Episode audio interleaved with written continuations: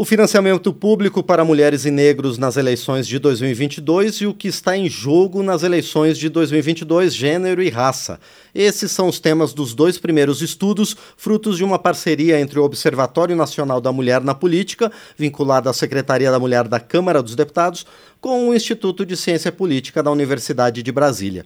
O projeto de pesquisa vai fazer uma análise do processo eleitoral brasileiro deste ano, desde os registros de candidaturas até a divulgação dos resultados. O foco dos pesquisadores é a participação política das mulheres como candidatas à Câmara. A pesquisadora da UNB, professora Flávia Biroli, que coordena o projeto, já está conosco para comentar pontos importantes desse estudo. Professora, bom dia, obrigado por estar aqui no painel eletrônico. Bom dia, Márcio. Um prazer estar com vocês. Prazer é nosso em receber a senhora aqui no painel eletrônico. Eu gostaria de começar perguntando, professora, quais são os obstáculos à participação política da mulher e os impactos da legislação nas eleições gerais de 2022? Márcio, historicamente, as mulheres têm encontrado maiores obstáculos para a participação na política, justamente no processo em que candidaturas se definem e essas candidaturas se tornam mandatos, né?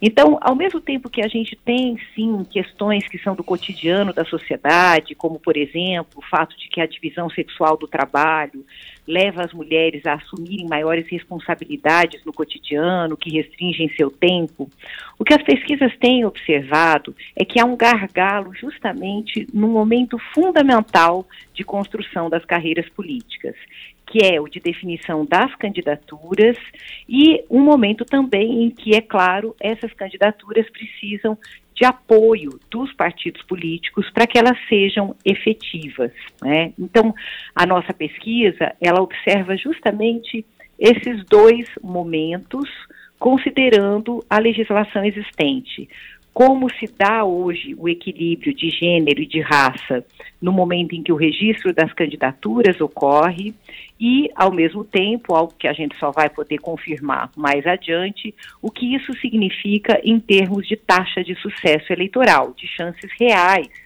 de vitória de mulheres, de mulheres negras, em relação ao conjunto das candidaturas. Agora, professora Flávia, essa questão da divisão do trabalho, sempre uma carga maior de trabalho para as mulheres, é a única justificativa, é o único motivo para que a participação feminina na política seja menor?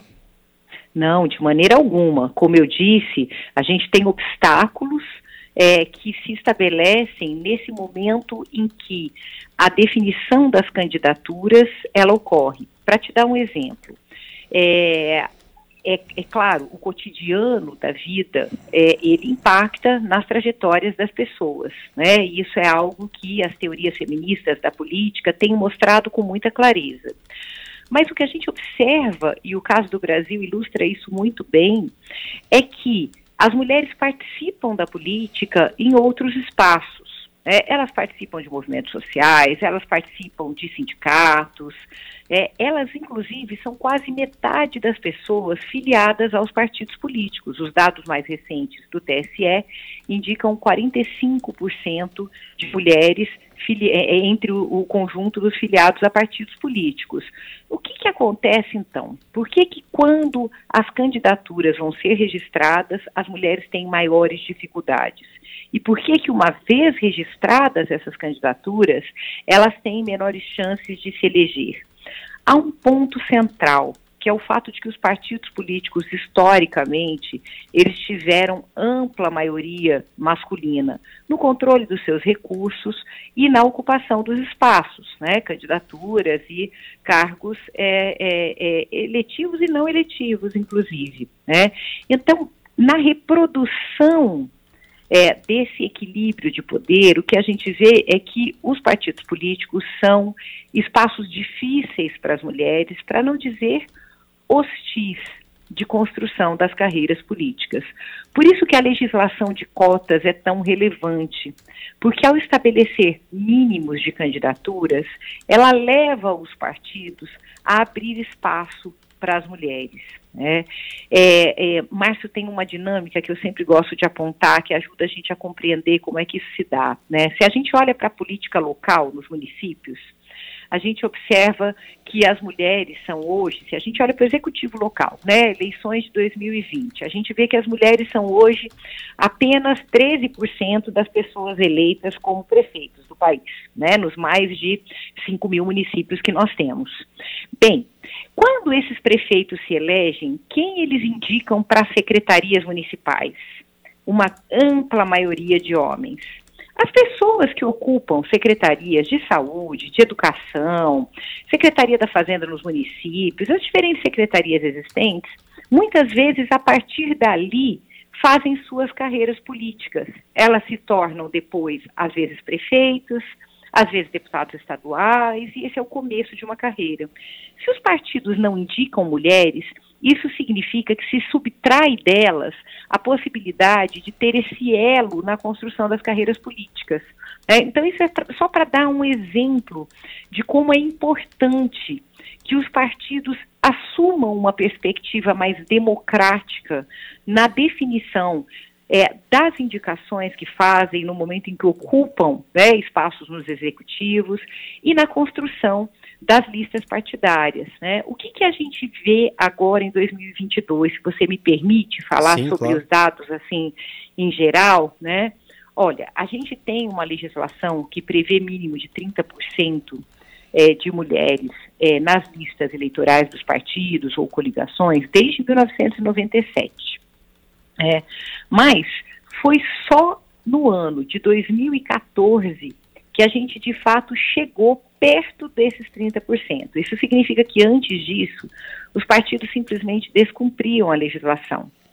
É, foi preciso haver uma reformulação na redação da lei em 2009 para se dizer que esses 30% tinham que ser preenchidos e não reservados, porque o que eles faziam é entender as leis a lei, desculpe, de, é, é, dos partidos, né, que prevê o mínimo de 30%, como sendo é, uma lei que apenas é, é, é, determinava a, a, reserva, então eles não ocupavam esses 30% com mulheres. Depois da mudança da lei em 2009, cresceu esse contingente de candidaturas. Em 2014, chegamos a 29% de mulheres. Em, do, em 2018, 32% de mulheres. Foi a primeira vez em 2018 é, que a gente então é, é, passou dos 30%. E em 2022 a gente chega a 35%. Então, isso, de um lado, é um pequeno, lento avanço, de outro, indica que os partidos políticos trabalham com esses 30% como um teto e não como um mínimo de fato. Né? Se a gente olha para as mulheres negras, é, esse problema se acentua mesmo entre as mulheres pretas, que foram aquelas que tiveram maior crescimento no seu contingente como candidatas, é, elas eram 3% das candidaturas em 2014, passaram a ser 4% em 2018, e em 2022 elas chegaram a 6%. Né? Então, isso dá uma indicação para a gente de como essas dificuldades se estabelecem para as mulheres né, no momento de registro das candidaturas. Professora Flávia, a gente começa a conviver, começou a conviver recentemente com um outro termo, uma outra conceituação dentro do mundo político, que é a violência política contra as mulheres. Como é que esse tema tem sido tratado pelos pesquisadores? É, isso é bem importante, viu, Márcio? Porque esse fenômeno não é novo, mas ele ganhou nome e ele é, passou a ser legalmente tipificado muito recentemente, né? A gente, em toda a América Latina, tem trabalhado é, há alguns anos agora é, para que esse fenômeno ele seja reconhecido como um dos problemas que tem reduzido a participação das mulheres na política. É, por quê? O que é que ocorre? É, as mulheres têm tido, então, dificuldades maiores que os homens para ter entrada nesse espaço da política partidária. E uma vez que elas têm essa entrada, são candidatas ou são candidatas eleitas, elas enfrentam um tipo de violência que claramente tem como objetivo desestimular a sua participação. Essa violência pode chegar é, a, a, limites é, é, é, bastante radicais, como a ameaça às suas vidas, ou mesmo o assassinato, como a gente tem um caso como o de Marielle Franco, que é muito simbólico no país, né? mas ela pode também, no cotidiano, minar as condições de participação das mulheres, na medida em que o assédio, a humilhação, é, formas é, de violência psicológica atingem essas mulheres enquanto elas procuram fazer seu trabalho como candidatas, como é, é, é mandatárias eleitas. Né? Então é muito importante, no caso brasileiro, mencionar que a gente tem é, nesse, nesse ano eleitoral, pela primeira vez, uma legislação aprovada, são duas leis que tipificam, mas uma especificamente é, é, tipifica a violência é, contra as mulheres na política, ela é de 2021, né, e a gente, nesse momento, vê, então, um quadro em que se reconhece, como você disse, no mundo político, esse fenômeno como um fenômeno que ele incide de maneira a restringir não só a participação das mulheres, mas a comprometer a própria democracia, né? A gente tem muito para avançar, sabe, Márcio, nesse, em, nessa e em outras agendas que dizem respeito à participação das mulheres, mas nessa especificamente é, é, faz muita falta, inclusive para a gente conhecer melhor o fenômeno, que a gente tenha bases de dados da, das denúncias realizadas ao Ministério Público, aos tribunais regionais eleitorais, ao TSE, é, que sejam unificadas, né, que a gente tenha essas informações disponíveis de maneira que a gente seja capaz de compreender mais rapidamente, inclusive, como é que esse fenômeno está se apresentando, para que dessa forma seja possível reagir a esse fenômeno, né, o sistema é, é, político, judiciário, de maneira mais eficaz, e que a gente possa também debater publicamente é, de maneira a chamar a atenção, a dar visibilidade aos padrões dessa violência no contexto atual. É, professora Flávia, os estudos também demonstram a importância da questão do financiamento das campanhas para aprimorar a participação das mulheres no mundo político? Sim, com certeza. É, é, a gente pode, inclusive, fazer uma conexão, né, os estudos eles vão nos dando é, indicações de que essa conexão ela pode ser feita entre o aumento é, do percentual de mulheres eleitas para a Câmara dos Deputados em 2018 e a validade naquele pleito pela primeira vez é, de uma determinação que vem do Supremo Tribunal Federal, seguida por resolução do TSE, é, de que as mulheres recebessem um mínimo de 30% dos recursos do fundo eleitoral partidário, de maneira que, portanto, correspondesse ao mínimo de candidaturas previsto por lei. Né? É, é importante, inclusive, falar sobre essa decisão, porque o que ela faz é reconhecer algo que os estudos já mostram há bastante tempo. É, é muito importante que as mulheres possam ser candidatas, é que o sistema político, que o, o, as práticas informais dos partidos políticos não acabem significando é, obstáculos ou mesmo vetos a essas candidaturas. Mas candidaturas precisam de suporte, precisam de recurso. Né?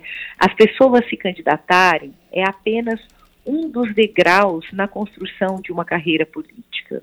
É, então, se o, se, se os financiamentos, se o financiamento de campanha, ele está disponível para os homens de maneira muito desequilibrada em relação às mulheres, ou se está disponível para as pessoas brancas de maneira muito desequilibrada em relação às pessoas negras, isso significa que as chances de sucesso dessas candidaturas poderão ser menores, dessas que recebem menos recursos. E, por outro lado, significa que a gente está é, estabelecendo uma corrida eleitoral em que as oportunidades são de partida desiguais. Então, a determinação de financiamento público de campanha, no caso de 2018, mínimo de 30% para as mulheres, e depois, em 2020, pelo Supremo Tribunal Federal, é, que as candidaturas negras, de mulheres e de homens, sejam é, financiadas é, de maneira que seja correspondente ao percentual dessas candidaturas nas listas eleitorais, essas decisões procuram justamente equilibrar as oportunidades. Né? É um problema para as democracias eleitorais quando as corridas são de partida desequilibradas.